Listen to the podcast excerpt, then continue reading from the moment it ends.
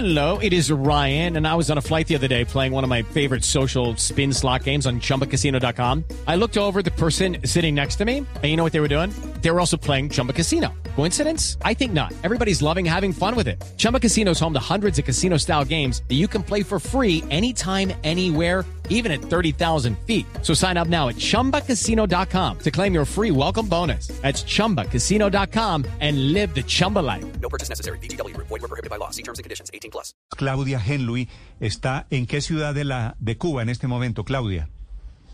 Eh, hola, buenos días. Estoy en La Habana. Está en La Habana. Claudia, me dicen que usted es una de las grandes activistas de estas protestas que se desarrollan en estos días en Cuba.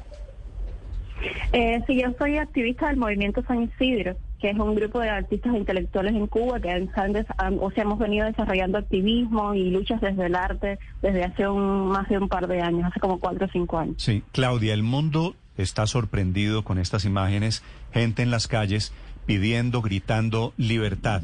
¿Qué los animó? ¿Qué hay detrás? Ustedes los activistas, ¿qué han sentido? ¿Qué hay detrás de estas protestas?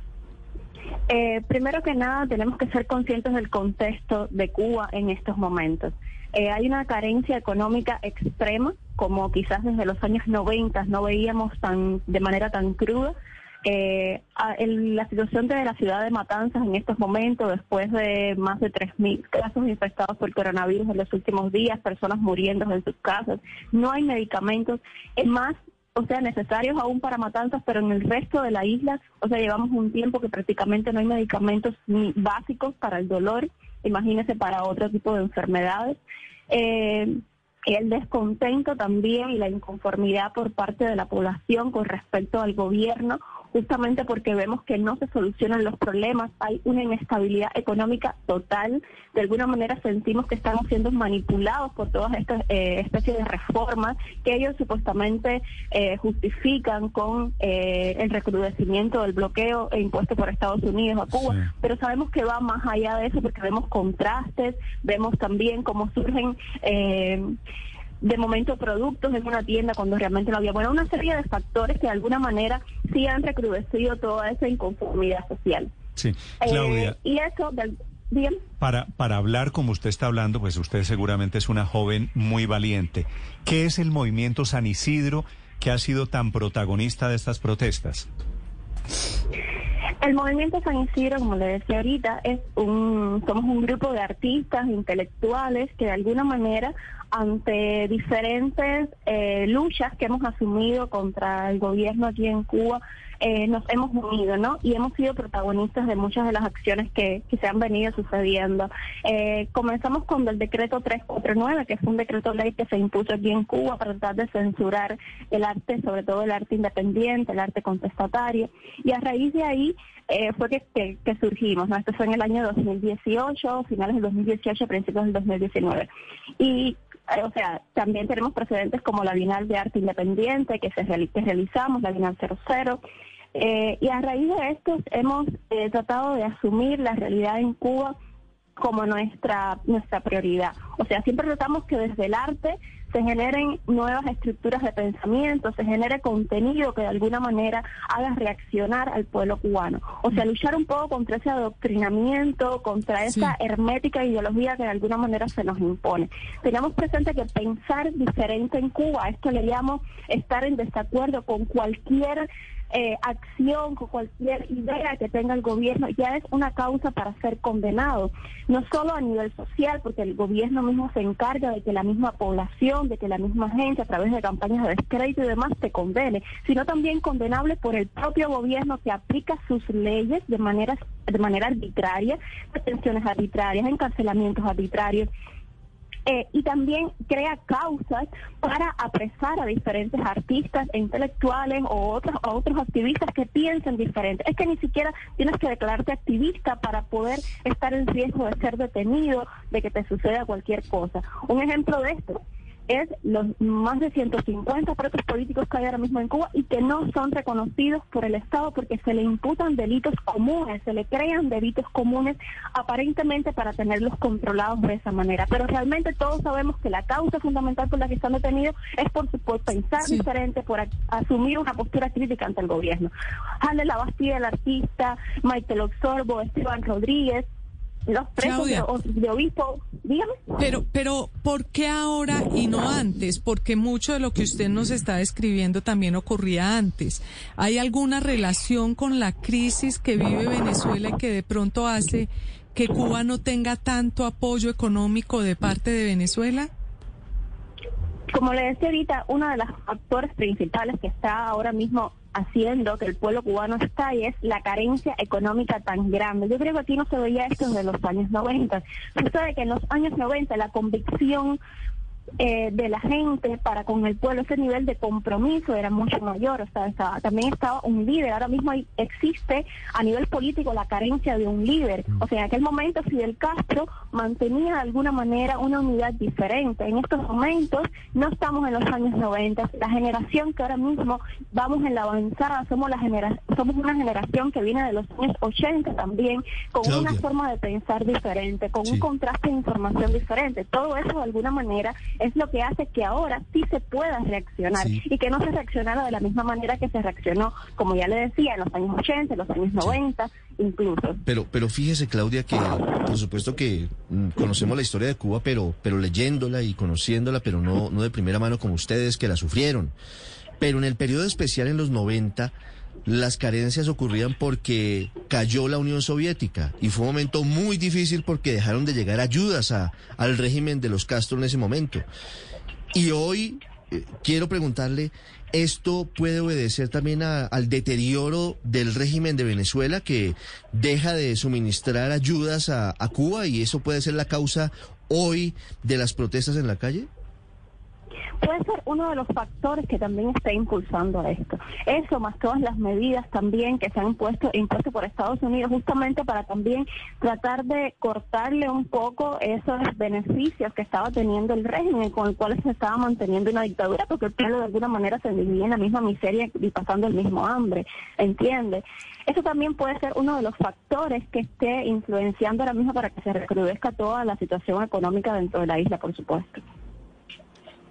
Claro, de hecho, esto sería parte del fin de la petrodiplomacia venezolana, pero quisiera preguntarle, dice el New York Times que la gente, pues además de que la gente está denunciando miseria, está también denunciando que se están muriendo de hambre.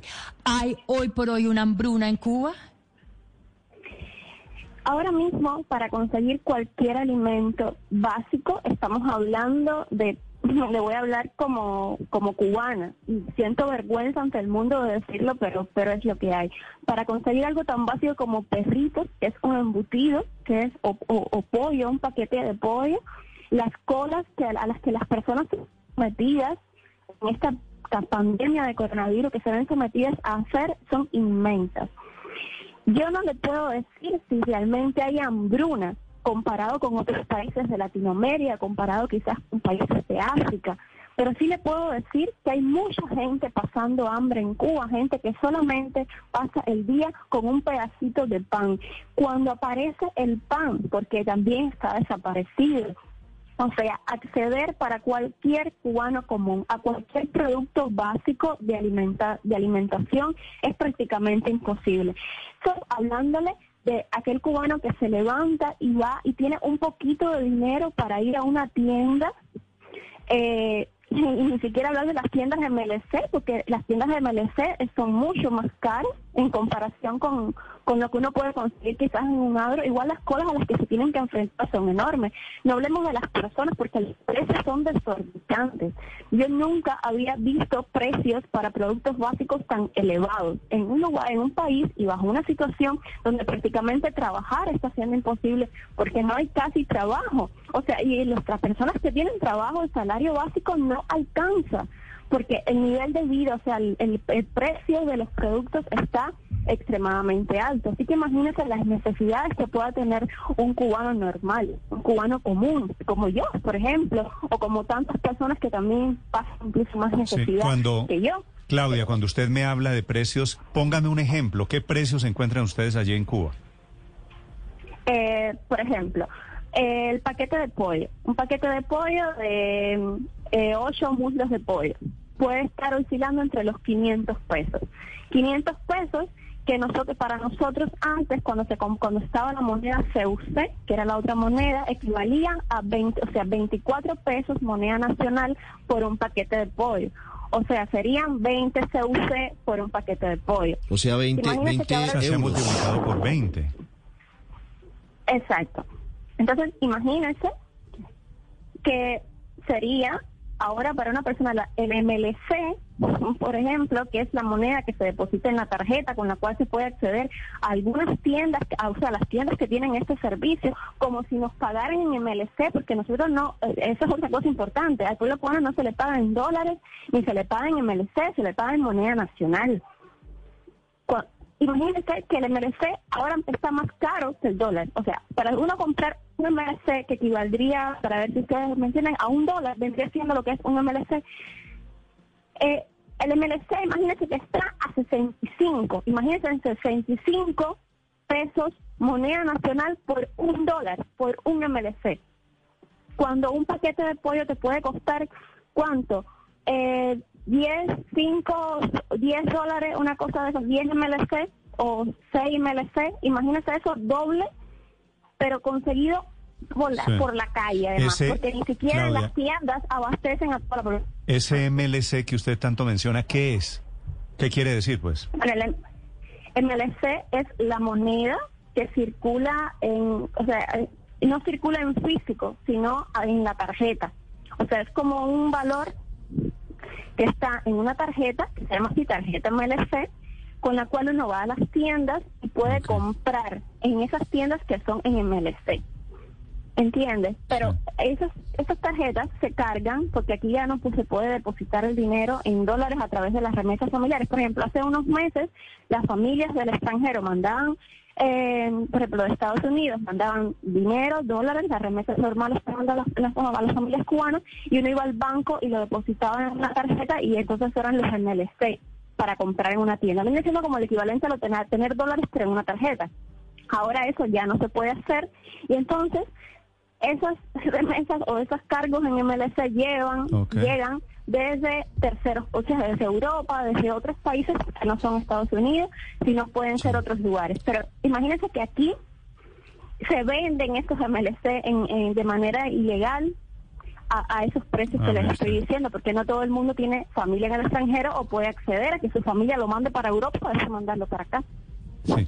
Claudia, ya que la tengo en la línea, cuénteme cómo es la vacunación allí para el COVID. ¿Cómo les ha dado al, al- el COVID allí a los jóvenes en la isla? ¿Usted está vacunada? Eh, si yo llevo dos vacunas ya. La sabía que en algún momento esta comunicación se iba a cortar. Es Claudia Genluy hablando desde La Habana, hace parte del grupo San Isidro, que es este grupo artístico. Me imagino que se vacunó con las con la soberana de Cuba, Pues que porque en Cuba la- es la que, la están se, poniendo. La que se inventaron y la que están intentando hay dos, Soberana y Abdala, que salen curiosamente a conocerse resultados exitosos cuando están en el peor momento de la pandemia en Cuba, porque lo que está pasando más allá de La Habana es muy dramático, Néstor, muy difícil por la cantidad de contagios y de personas fallecidas. Falta información, por supuesto, como siempre ocurre con, con Cuba. Estos son los raperos Michael, Osorbo y el Funky, que viven en la isla y que con otros músicos que viven fuera de Cuba, como gente de zona, están impulsando con esta canción el símbolo del grupo San Isidro, que hoy tiene en jaque al gobierno dictatorial de la isla.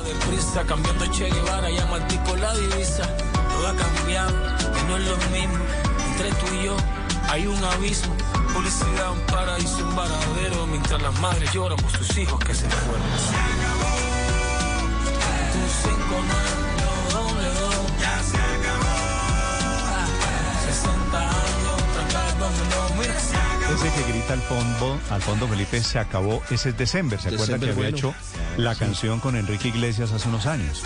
Ah, este es. Ese es el mismo. Y se ha convertido esta en la banda sonora de la protesta literalmente. Si usted quiere ver esto como un inédito levantamiento en la isla, esta es la música que acompaña a esos jóvenes. Y les ha molestado mucho, mucho al régimen cubano esta canción. Tanto que, por ejemplo, December Bueno no pudo regresar a Cuba.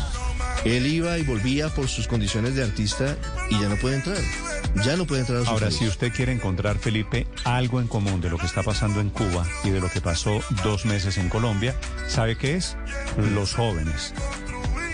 Esos jóvenes que son- durante tantos años en Cuba estuvieron reprimidos, que no se atrevían cuando estaban los hermanos Castro, ahora se atrevieron, tal vez como también se atrevieron en Colombia.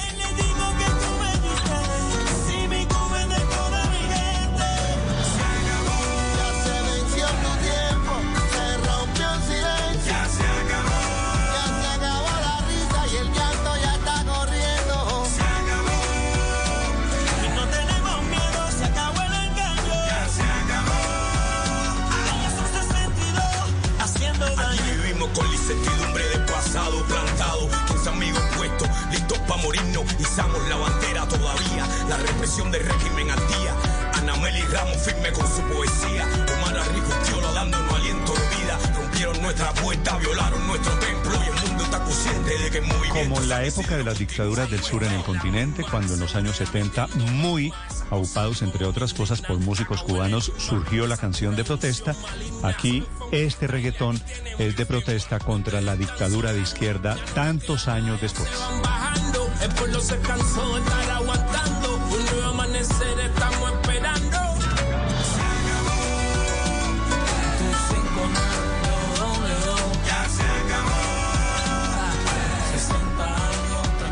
Estás escuchando Blue Radio. Hello, it is Ryan, and I was on a flight the other day playing one of my favorite social spin slot games on chumbacasino.com. I looked over the person sitting next to me, and you know what they were doing? They were also playing Chumba Casino. Coincidence? I think not. Everybody's loving having fun with it. Chumba Casino is home to hundreds of casino style games that you can play for free anytime, anywhere even at 30,000 feet. So sign up now at ChumbaCasino.com to claim your free welcome bonus. That's ChumbaCasino.com and live the Chumba life. No purchase necessary. Group. Void prohibited by law. See terms and conditions. 18 plus.